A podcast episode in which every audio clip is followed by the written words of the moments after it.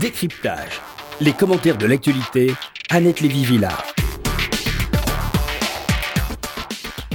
Bonjour Raphaël Glucksmann.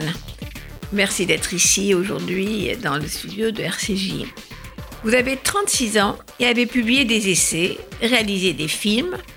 Vous êtes engagé dans des causes telles que la Géorgie puis l'Ukraine et d'autres.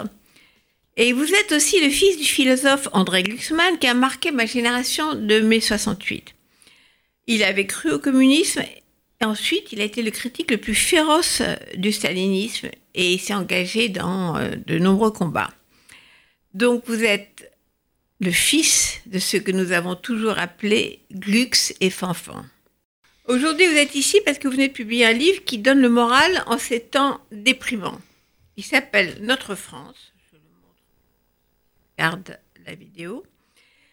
Dire aimer ce que nous sommes, c'est publié aux éditions Alary.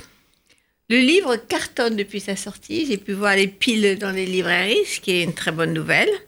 Mais ça ne m'étonne pas, parce que vous nous racontez un roman national de la France, plus sympathique que, ce que nous disent aujourd'hui euh, les partisans de citation d'identité française. Ceux qui se réclament aujourd'hui de l'identité française, du français, de la France, etc., nous parlent des Gaulois, mais pas de Voltaire ou de Victor Hugo. C'est une France fermée en colère, alors que vous, vous remontez aux racines de cette France, qui, depuis la Révolution française, est devenue pour le monde entier un symbole, celui de la patrie des droits de l'homme. Que s'est-il passé pour qu'il y ait un tel détournement euh, de cette France symbole des droits de l'homme pour arriver aujourd'hui à une image d'une France euh, refermée sur elle-même, euh, euh, pas xénophobe, mais en tout cas égoïste. Donc, Raphaël Glucksmann, que s'est-il passé? Ben, On a assisté au véritable kidnapping de notre histoire par des penseurs réactionnaires qui ont une vision close, univoque de l'identité française. Et ce kidnapping a été rendu possible par une chose, l'abandon de poste de la gauche, et en particulier de la gauche intellectuelle et morale, euh, sur la question de la France.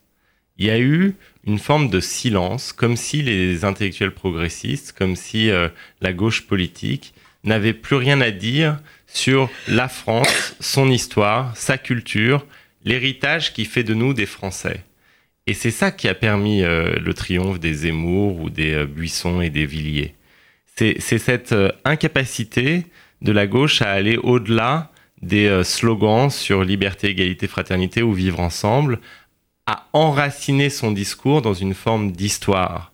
Les principes euh, qu'on nous sert à chaque élection, sur l'égalité par exemple, eh bien ces principes-là, ils ont une histoire qu'il faut restituer, réinventer, reconstituer, il faut donner de la substance à ces mots.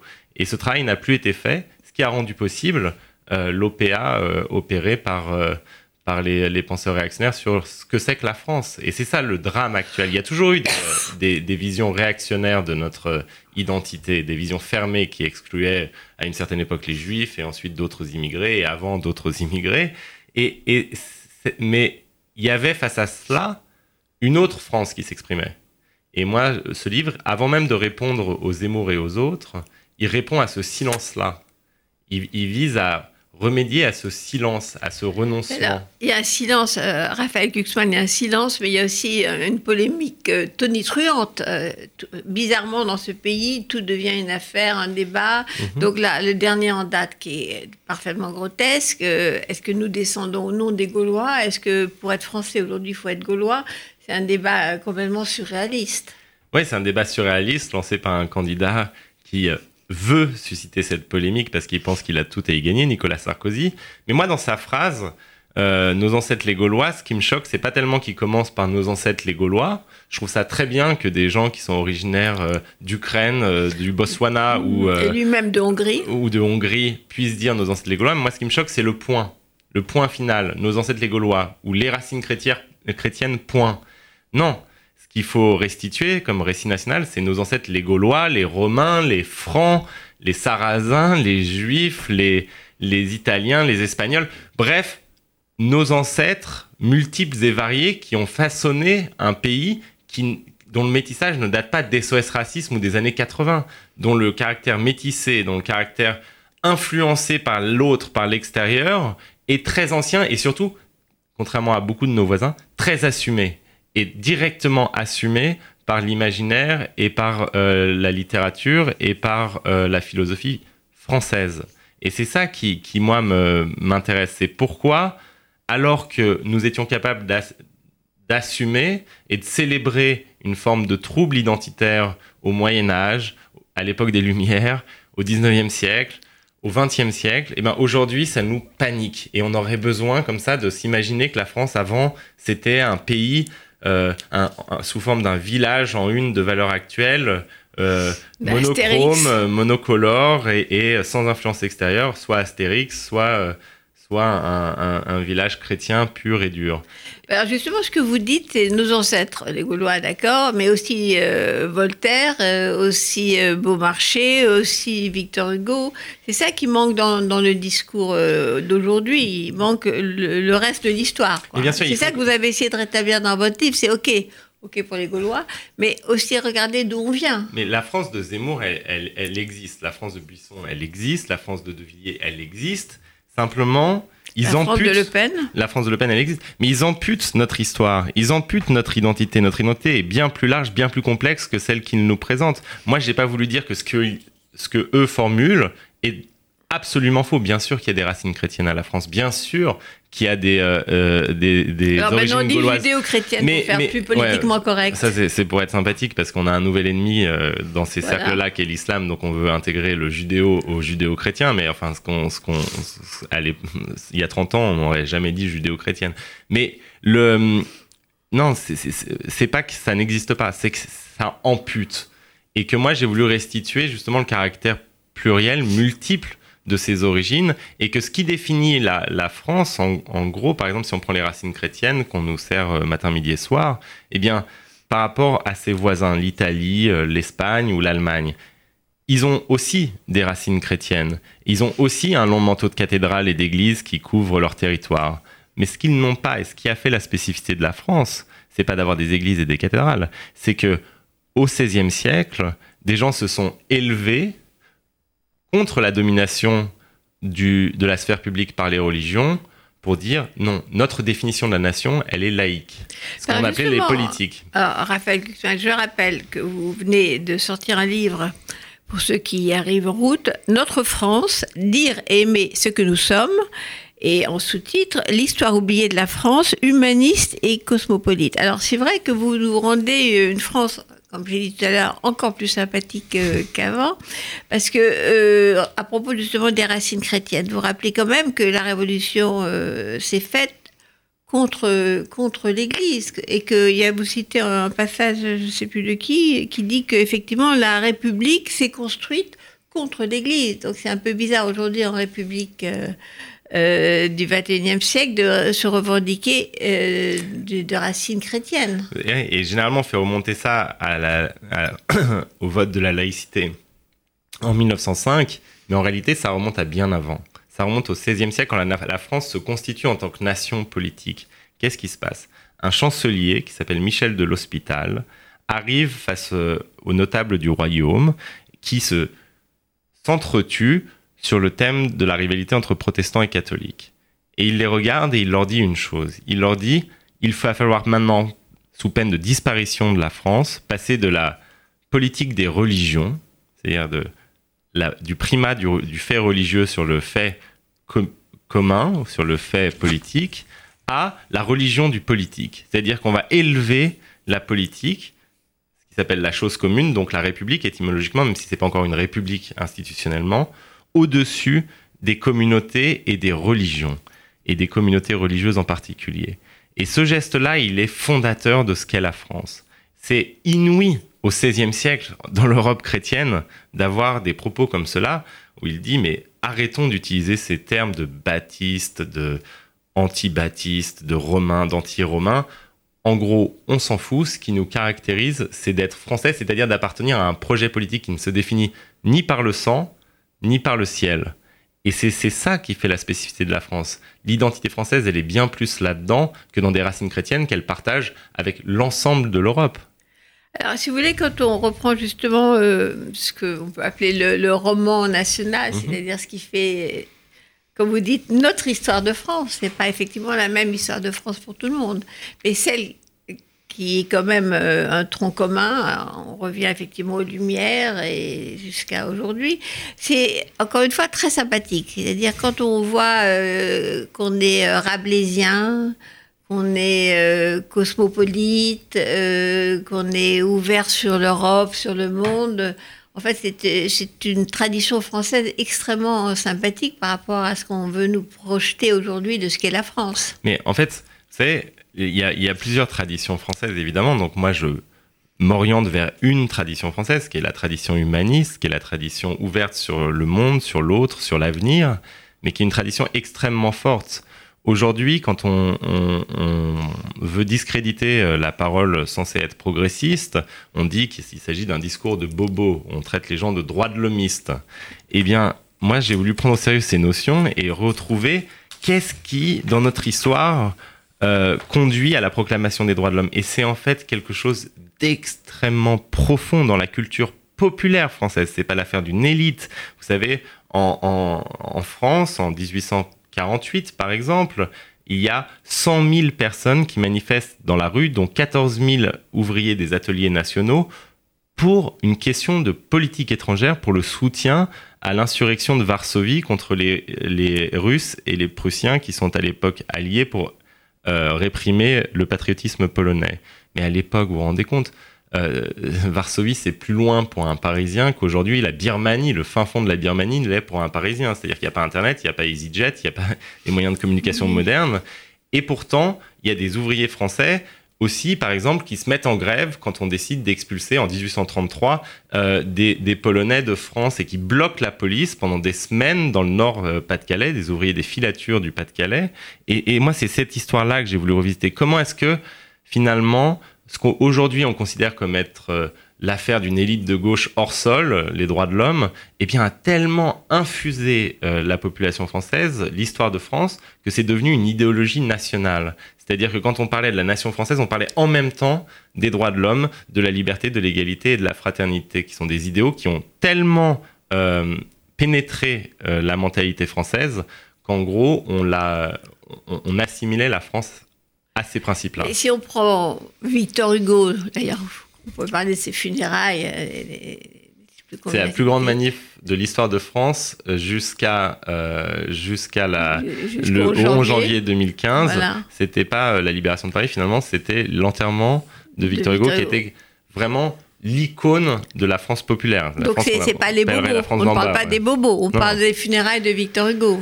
Et c'était euh, les prostituées qui euh, faisaient des passes gratuites en l'honneur de Fantine, les ouvriers qui se mettaient en, jour de grève non payé juste pour aller saluer le corbillard de Victor Hugo, parce que Victor Hugo était, aujourd'hui on dirait, le chanteur de la France d'en bas, c'est-à-dire le, chanteur de, ce Paris euh, des, Gavroches et des, et des habitants des faubourgs. C'était le plus grand conteur du patriotisme français populaire.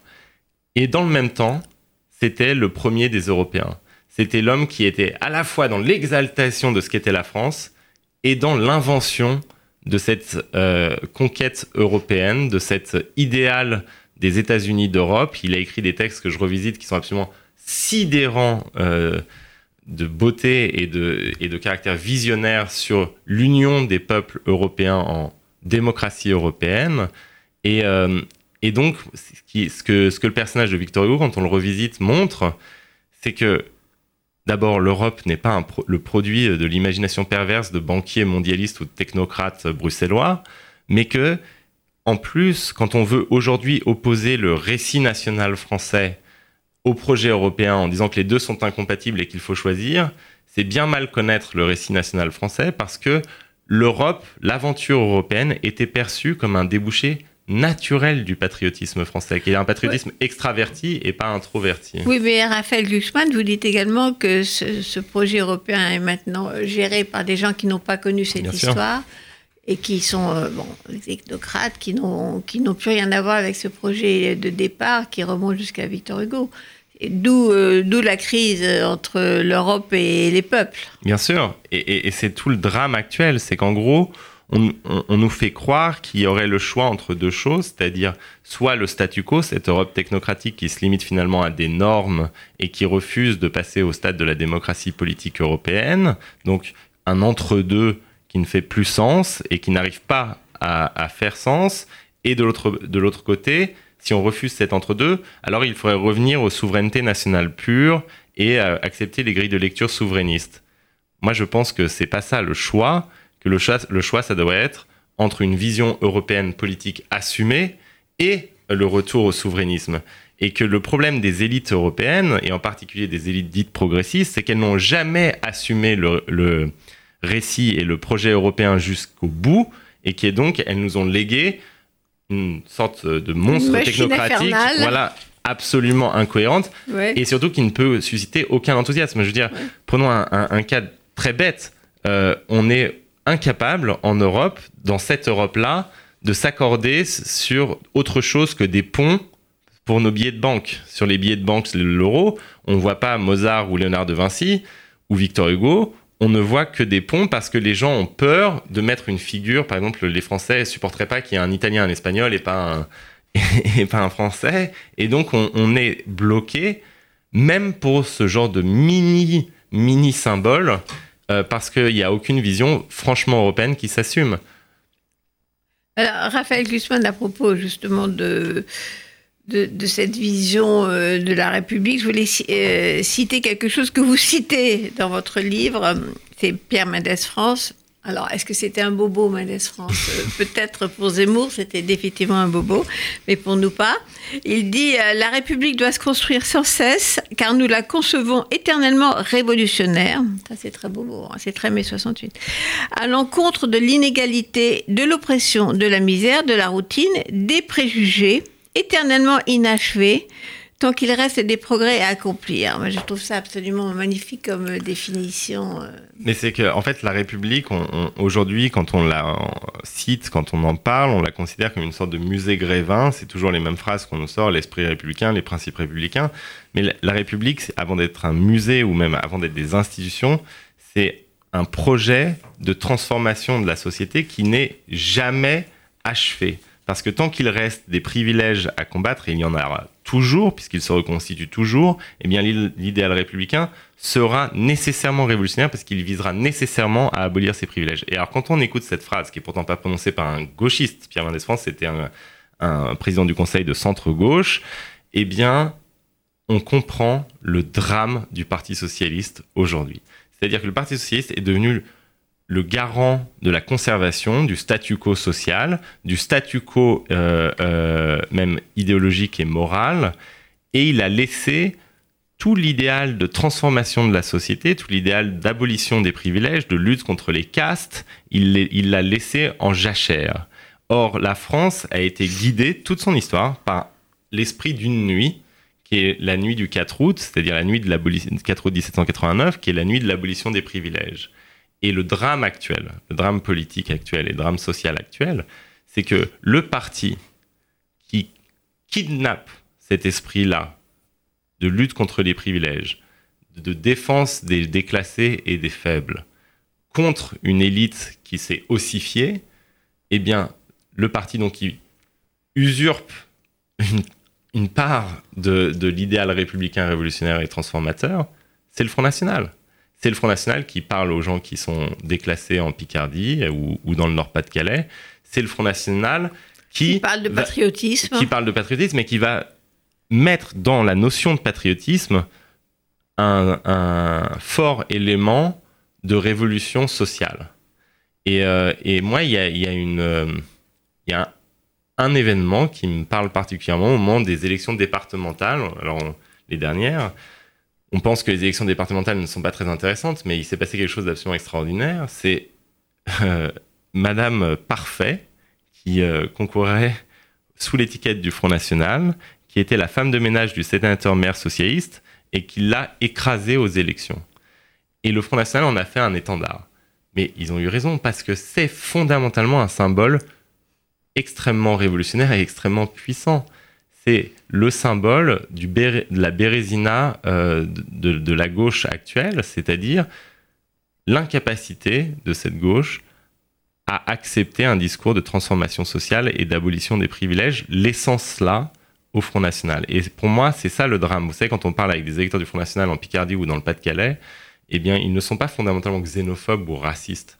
Ils sont d'abord euh, dans l'impression justifiée d'avoir été abandonnés par Paris et dans un idéal de revanche. La colère du peuple. Oui, et cette colère du peuple, elle est captée en Espagne par Podemos et en France Trump, par Avec Trump aux États-Unis. Alors vous citez euh, quelque chose qui, qui, est très intéressant, c'est euh, Matteo Renzi mhm. euh, et c'est Manuel Valls qui se rencontrent. Et Matteo Renzi, donc président, président, premier ministre, président, du Conseil, président du Conseil italien, euh, conseille à Manuel Valls d'abord euh, s'attaquer aux privilégiés et à l'élite pour faire passer des réformes. Libérales. Pour, euh, faire passer des réformes, au lieu de, de, commencer par en bas, taper en bas pour faire passer les réformes et s'attaquer après aux élites. Donc Matteo Renzi donne ce conseil, c'est-à-dire qu'il a appliqué lui-même en Italie, et Valls ne l'écoute pas. Mais ce qui est, ce qui est, ce qui est très intéressant, c'est que les deux appartiennent en gros à la même génération et ont grosso modo le même programme de réforme. Ils n'ont pas de différence politique. Non, et ils appartiennent à cette gauche sociale libérale qui s'assume et qui entend réconcilier le socialisme avec le marché. C'est ça le slogan. Et donc, euh, quand ils se rencontrent, ils ont peu ou prou euh, le même rapport au monde et les mêmes idées de réforme euh, sur le code du travail ou sur euh, les structures socio-économiques du pays. Mais simplement, la différence, elle se situe dans la capacité de l'un et de l'autre à inscrire ces réformes-là dans une perspective d'abolition des privilèges et d'équité sociale. Donc Matteo Renzi, comment est-ce qu'il fait passer ces réformes avec moins d'opposition que le gouvernement français? Eh bien, il commence par s'attaquer aux élites. Il commence par s'attaquer à la technostructure. Il commence par s'attaquer aux élus en leur demandant de renoncer à un certain nombre de leurs privilèges. Alors comme en plus c'est une bête de médias, il fait ça dans un grand show euh, télévisuel, mais il commence par taper en haut pour ensuite imposer ses réformes en bas. Mais comment faire croire à la France et en particulier à l'électorat de gauche que le cheminot de la, de, la CGT qui gagne 1800 euros en fin de carrière est un privilégié, quand par ailleurs, on sait que les députés ou les euh, ex-ministres ou les hauts fonctionnaires des cabinets euh, ont des chauffeurs qui sont euh, à leur disposition 24 heures sur 24. Comment, comment faire croire en ça? Et, et, c'est ça tout le, tout, tout le problème, je pense. Là, on connaît la suite, parce qu'effectivement, Vass a voulu faire passer en forme sa loi sur le travail. Il s'est retrouvé avec euh, une opposition généralisée, et ça n'a absolument pas marché. Non, et, le, tout le tout l'enjeu, c'est pourquoi en France, euh, alors que tout le monde sait, tout le monde sait que, que la haute fonction publique française et les élus et les, euh, les cadres des, des, partis politiques qui, qui font l'alternance au pouvoir sont des privilégiés, et qu'ils ont des privilèges qui semblent aujourd'hui inadmissibles à la majorité de la population, pourquoi il n'y a pas de, le courage politique de dénoncer cela quand on est au pouvoir et de briser cela? Alors là, vous rappelez dans votre livre justement d'où on vient. On vient de, de cette euh, nuit de l'abolition des privilèges. Parlons de, notre France, de notre histoire de France, quand même on l'apprend dans les manuels scolaires. Ça a été ça. Ça a été, et même avant la Révolution française. Et pourquoi, pourquoi la droite, pourquoi la droite, par exemple, n'a jamais parlé de nation avant le XXe siècle? Parce qu'elle avait trop peur, la droite conservatrice, c'est très récent hein, qu'elle se définisse comme nationale, la droite conservatrice avait trop peur de la notion d'égalité et d'abolition des, hiérarchies sociales qui était contenue dans cette idée de nation française. Et donc c'était vraiment un concept de gauche, la nation. C'était un concept progressiste, un concept d'émancipation sociale. Et donc le paradoxe ultime actuel, c'est l'inversion de ça. C'est-à-dire que c'est devenu un concept utilisé par la droite et finalement aujourd'hui grâce au Front National avec les mêmes tendance anti-élite que, que, que la- lorsque la gauche l'utilisait. Oui, parce qu'on voit que depuis que la gauche est revenue euh, au gouvernement, euh, on n'a pas aboli les grands corps d'État. Au contraire, ils ont tous eu euh, des places privilégiées euh, dans, dans les différentes institutions. On a même, on a l'impression un renforcement de, de ces élites euh, de corps d'État, d'énarques, etc. C'est le contraire qui s'est passé. Mais déjà, ils, ils en sortent tous, donc c'est quand même euh, compliqué de, de, de, de penser Alors, que... Sarkozy, non. Bah, Sarkozy, non, mais bien sûr. Mais Sarkozy, son élection en 2007, ça s'est, moi, je pense, largement joué sur cet espoir qu'il allait s'attaquer réellement au, au- au grand, au grand corps de la République. Mais il le disait. Hein. Et il le disait, il l'a Ouais. pas fait. Non, il l'a pas fait. Et, et, euh, et la déception du peuple de droite face au fait qu'il ne l'ait pas fait explique largement les, les scores hallucinants du Front National ensuite. Il a préféré s'occuper de l'identité nationale et de, et de prononcer le discours de Grenoble pour essayer d'assécher les progrès de l'extrême droite, plutôt que de s'occuper du véritable moteur des progrès de cette extrême droite, qui est ce sentiment de nécessaire revanche sociale. Et donc, c'est tout l'enjeu. C'est moi, je serais un dirigeant socialiste aujourd'hui, je n'arriverais pas à trouver le sommeil tant que la gauche au pouvoir ou l'autre gauche ou n'importe quelle gauche n'arrive pas à reprendre ce flambeau du changement euh, social, de la transformation sociale, de l'inversion des, hiérarchies, eh bien, euh, franchement, la démocratie française sera dans une problématique très complexe parce que le Front National continuera à progresser quoi qu'on dise depuis Paris. Ça sert à rien, on peut très bien euh, faire des manifs toute la journée en disant F comme fasciste, N comme nazi, visant Marine Le Pen. Il n'empêche qu'elle continuera à progresser parce que les gens qui se sentent déclassés socialement et économiquement continueront à trouver que toutes nos admonestations morales viennent de gens privilégiés. Et ça, c'est quelque chose, à mon avis, d'essentiel d'écouter cette colère sociale et ensuite de reprendre dans notre histoire les éléments qui permettent de, s'adresser à cette colère sociale. Oui, c'est l'étape qu'a raté la gauche, euh, qui n'a pas saisi euh, l'opportunité de proposer autre chose. Et comme euh, c'est la droite qui propose euh, une sorte de discours national, euh, les gens vont préférer les vrais, c'est-à-dire le Front National, à ceux qui font semblant d'être euh, patriotes et a- en fait, il y, a deux, il y a deux stratégies possibles face au Front National. Soit reprendre leur thématique idé- d'idéologie idéologique sur la, la xénophobie, le- la fermeture des frontières, l'hostilité aux migrants, l'hostilité aux autres. Donc ça, c'est une, une- une stratégie qui est celle euh, assumée par Nicolas Sarkozy, par exemple. Soit leur reprendre le flambeau de, de la revanche sociale. Et à mon avis, c'est ça qu'il faut faire. Parce que accepter leur grille de lecture sur la nation française, c'est s'amputer de son histoire, c'est finalement abandonner l'ensemble des C'est principes. du forgé le- révisionnisme, hein, parce que nie, ça nie quand même ce qui a été euh, plutôt dominant Bien sûr, dans notre depuis histoire. la Révolution française. C'est même même avant. ce discours, euh, même effectivement avant, c'est même le discours qui a été dominant et qui d'ailleurs est enseigné dans, dans les manuels scolaires. C'est pas, on ne l'invente pas. Je voulais revenir sur euh, quelque chose qui, qui est quand même intéressant à propos de la nation française, parce que nous sommes sur euh, RCJ, sur euh, la question de l'émancipation des Juifs. Qu'il y a tout un passage dans votre livre qui revient là-dessus, en 1790. Ouais.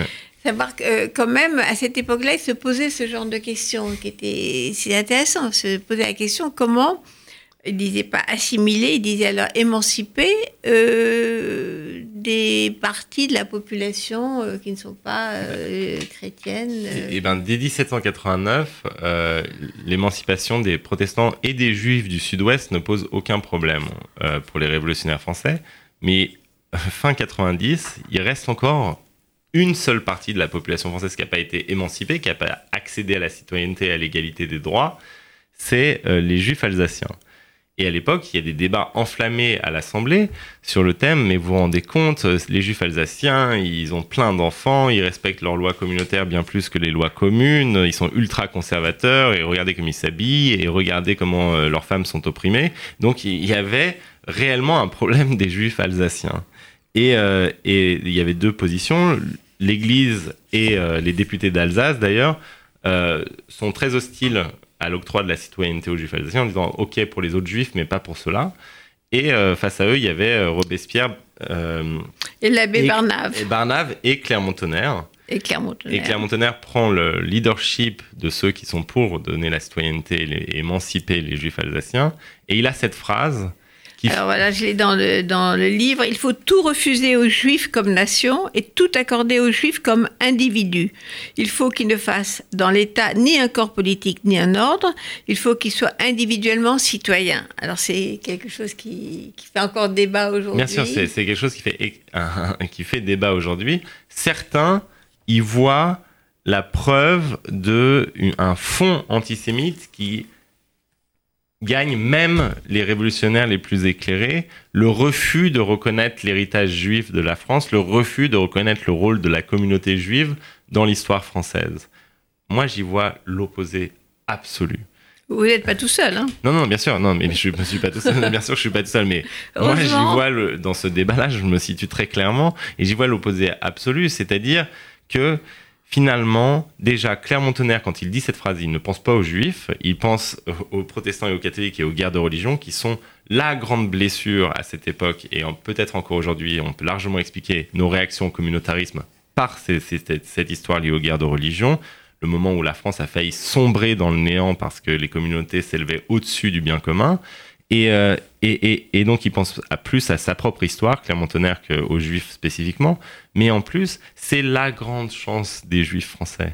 C'est l'immense chance qu'aujourd'hui, au fond, euh, dans la communauté juive, on tend à oublier, qui est que la France a été ce pays, peut-être presque le seul pays européen, qui a considéré les Juifs comme des individus, en gros, en se foutant du fait qu'ils soient juifs. Et c'était une avancée incroyable.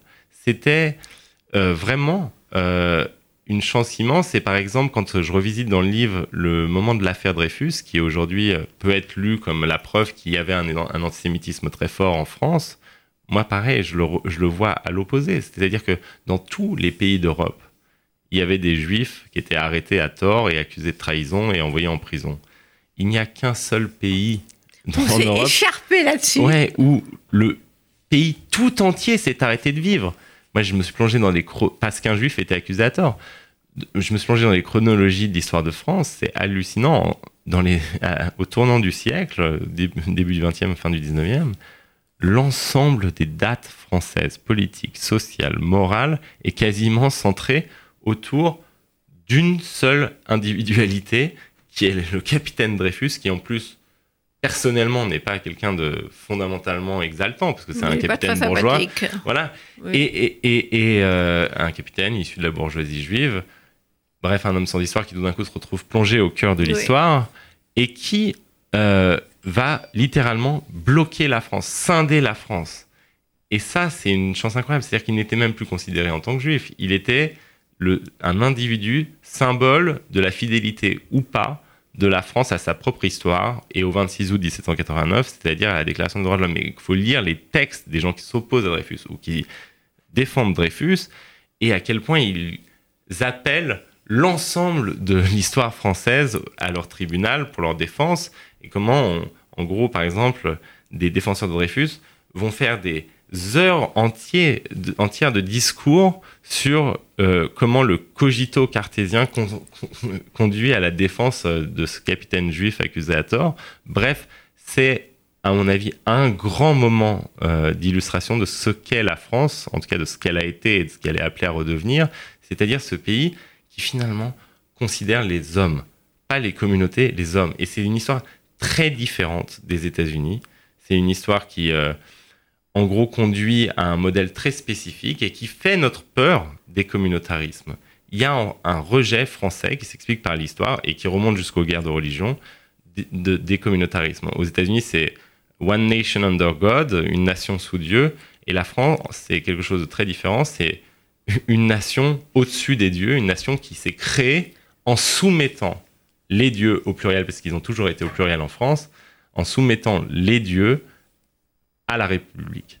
Et ça, c'est quelque chose qu'il faut comprendre. Ça explique notre attitude, par exemple, différente des Américains ou des Anglais vis-à-vis des caricatures de Charlie Hebdo. C'est-à-dire qu'on se souvient qu'ils étaient floutés, les dessins étaient floutés sur les chaînes anglo-saxonnes. alors après l'attentat. Oui, après l'attentat, après le 7 janvier, alors qu'en France, c'est devenu des étendards des plus grandes manifestations oui, de moi je l'histoire trouve française. ça très intéressant ce que vous dites, euh, Raphaël Glucksmann, dans, dans ce qui s'est passé le, le 11 janvier, donc la plus grande manifestation, on dit 4 millions à Paris, euh, on n'a jamais eu une manifestation, peut-être euh, depuis les funérailles de Victor Hugo. Non, c'est encore plus grand. Ouais, C'est plus grand que Victor Hugo. Alors, il y a plus de monde aussi. Enfin, en tout cas, peut-être la plus grande manifestation de l'histoire de France. Et c'était, vous disiez, c'est aussi une manifestation pour le droit à- au blasphème, à la caricature, qui remonte à une tradition ancienne d'être iconoclaste, d'être provocateur. euh, c'est, ça tombe pas du ciel. C'est, ce côté euh, français, comme vous dites, euh, Rabelais, euh, qui peut, qui peut être rigolard, provocateur, iconoclaste, et qu'on a retrouvé en mai 68, qu'on a vu bien avant. Ça vient pas de nulle part, ça. Non, c'est- c'est quelque chose de fondamental même pour, pour les Français. Et bien sûr que les gens, le 11 janvier, manifestaient contre le terrorisme, contre le fondamentalisme musulman, pour la République, mais ils manifestaient aussi spécifiquement pour les caricaturistes de Charlie Hebdo. Après, Avec les autres attentats, ceux qui visaient les, les, les, les juifs ou ceux qui visaient les policiers, il n'y a pas eu les mêmes manifestations euh, qu'après Charlie Hebdo. Et les gens, finalement, faut pas se le cacher, ils étaient d'abord là pour les caricaturistes et, et pas pour les, les euh, Oui, même pas pour les les, pauvres policiers tués devant. pas pour les juifs ou pas pour les policiers. Et, et, euh, et pourquoi? Qu'est-ce que ça touchait de si spécifiquement français euh, le meurtre, l'assassinat horrible de ces caricaturistes, de ces dessinateurs et de ces journalistes? Ça touchait l'esprit rabelaisien qui forge la France, qui a forgé l'esprit français depuis euh, le 15e, le 14e siècle même, bien avant Rabelais déjà, euh, quant au carnaval, qui était la grande institution euh, du Moyen Âge français, eh bien, le monde était inversé et on pouvait rire de tout, y compris du roi, y compris des prêtres qu'on mettait nus dans la rue et qu'on faisait embrasser des prostituées. C'était et c'était un esprit qui s'est magnifié avec Rabelais, qui a donné l'adjectif rabelaisien et qui s'est continué jusqu'à Charlie Hebdo à travers toute l'histoire de France. Euh, Charivari, qui est l'ancêtre de Charlie Hebdo au 18e, au 19, pardon, 19e siècle, se vendait à, à- à plus que 200 000 exemplaires. Notre canard enchaîné avant. Voilà, et, et donc c'est c'est cet esprit-là de caricature, de refus du sacré, de rejet du sacré, de désacralisation permanente, qui est un- une forme de rire blasphémateur qui libère les consciences et les corps. Et ça, ça a forgé l'esprit français. Et quand on lit la presse étrangère, ou même quand on se lit nous-mêmes parlant de la France et de l'esprit français, bien, on se rend compte qu'il y a une particularité très bizarre, c'est que les adjectifs qui sont le plus utilisés pour qualifier notre esprit, c'est des adjectifs dérivés de noms propres. On, on dirait pas euh, des, des Espagnols, par exemple, qui sont cervantésistes, Oui. ou alors quand on ou des Allemands qui sont goethiens.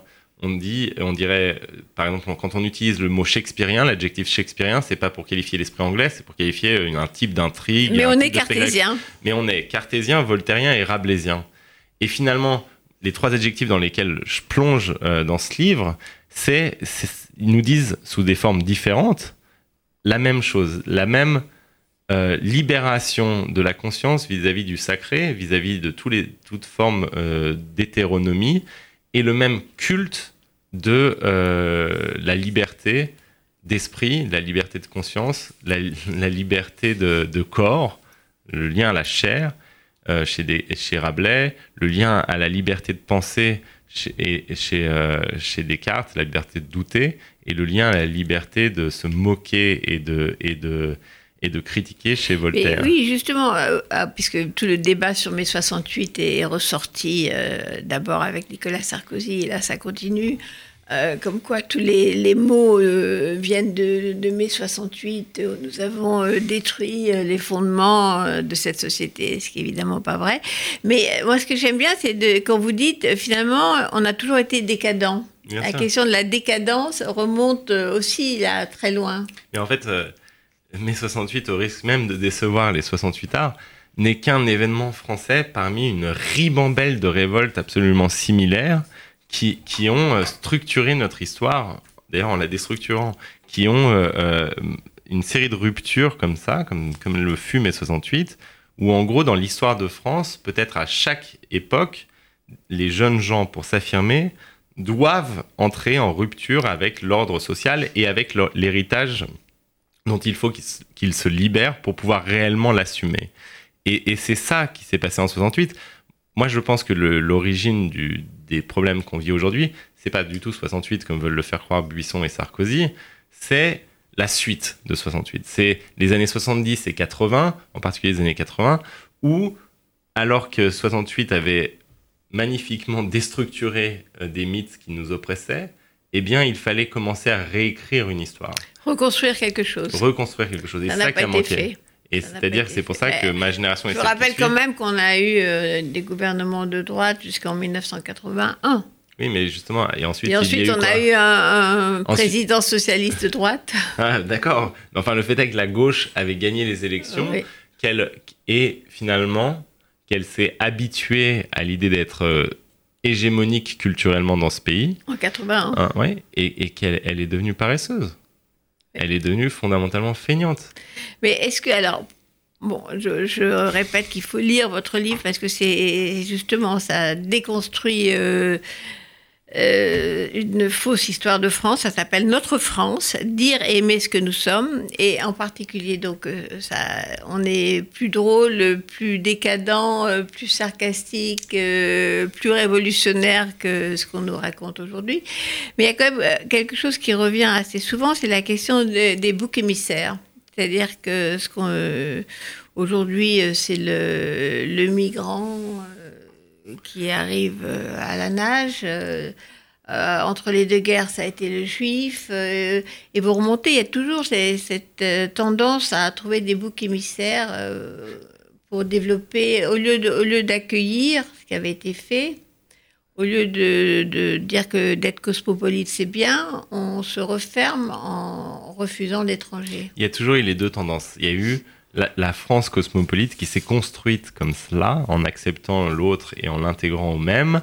Et il y a toujours eu, face à cette évolution cosmopolite de la société française, des gens qui ne la supportaient pas, qui ne supportaient pas d'avoir une identité troublée, qui ne supportaient pas d'avoir une identité multiple, et qui donc, pour chasser ce trouble qui les gagnait, eh bien, avaient besoin de boucs émissaires. Ça a été la sorcière, une figure que je revisite, ça a été euh, bien sûr les protestants, puis ensuite finalement les juifs, et enfin les migrants, mais, ou les roms, mais il y a toujours eu ce besoin-là. Et donc, il y a toujours eu deux France. Moi, je ne pense pas que les réacs d'aujourd'hui inventent quoi que ce soit. Ils ont toujours été là. Ils ont toujours stigmatisé euh, les boucs émissaires. mais il n'y a pas simplement deux France. Et bien sûr qu'il y a deux France. Et la France, finalement, c'est pour ça que moi j'ai appelé mon livre Notre France. C'est-à-dire qu'il y a deux France depuis le début qui s'affrontent. Et la France en tant que telle et le champ de bataille, l'arène dans laquelle ces visions opposées de la France s'affrontent. Moi, je ne, par exemple, je ne suis pas pour censurer et interdire Zemmour ou De Villiers. Je ne suis absolument pas pour les exclure des ondes, je ne suis pas non plus pour leur faire des procès. Moi, ce, je suis pour débattre et combattre euh, leur vision, et du coup, pour que enfin il y ait à nouveau ces deux visions qui soient exprimées. Le problème, c'est pas l'existence de la vision réactionnaire, le problème, c'est eh bien, la disparition du débat public depuis quelques années de la vision progressiste. Il y avait une chose formidable qui s'est passée, en premier surtout pour moi qui fait mai 68, le 11 janvier 2015, euh, c'est qu'on a ressorti les drapeaux français que mmh. nous avions brûlés en 68 largement. Et brusquement... Ce qui est aussi une vieille tradition française de brûler le drapeau français. C'était très très émouvant pour quelqu'un comme moi de revoir les, drapeaux français euh, ressortis, réappropriés au lieu de les laisser toujours aux manifestations d'extrême droite. Ça y est, on récupère notre drapeau français. Donc il faut récupérer euh, notre France. C'est ce que vous faites dans votre livre. Et vous savez, j'ai failli l'appeler le livre Fier d'être français, qui est le slogan du Front National. mais je me suis dit que c'était un peu trop euh, oh, Ça aurait été bien quand même. Alors, Fier d'être français, donc pour, pour terminer, euh, Raphaël Guzman, il y a quelque chose dont vous parlez beaucoup dans votre livre qui est un symbole qui est l'affiche rouge, euh, c'est-à-dire euh, c'est cette affiche pendant la guerre euh, des 23 jeunes au nom imprononçable qui étaient tous des, immigrés juifs polonais, italiens, arméniens, manouchians, et qui ont été fusillés par euh, les Allemands, et donc euh, qui sont un symbole parce qu'avant de mourir, ils ont écrit des lettres en disant euh, on meurt pour la France. Donc c'était c'est quelque chose qu'il faut pas oublier. Ils étaient tous étrangers et ils ont tous, euh, sont tous venus combattre euh, et ils sont morts en criant Vive la France. Donc on termine Raphaël Glucksmann en écoutant Léo Ferré euh, sur le poème d'Aragon qui chante l'affiche rouge. Vous n'avez réclamé la gloire, ni les larmes, ni l'orgue, ni la prière aux agonisants. Onze ans déjà que cela passe vite, onze ans, vous étiez servis simplement de vos armes. La mort n'éblouit pas les yeux des partisans. Vous aviez vos portraits sur les murs de nos villes, noirs de barbe de nuit, hirsutes menaçants.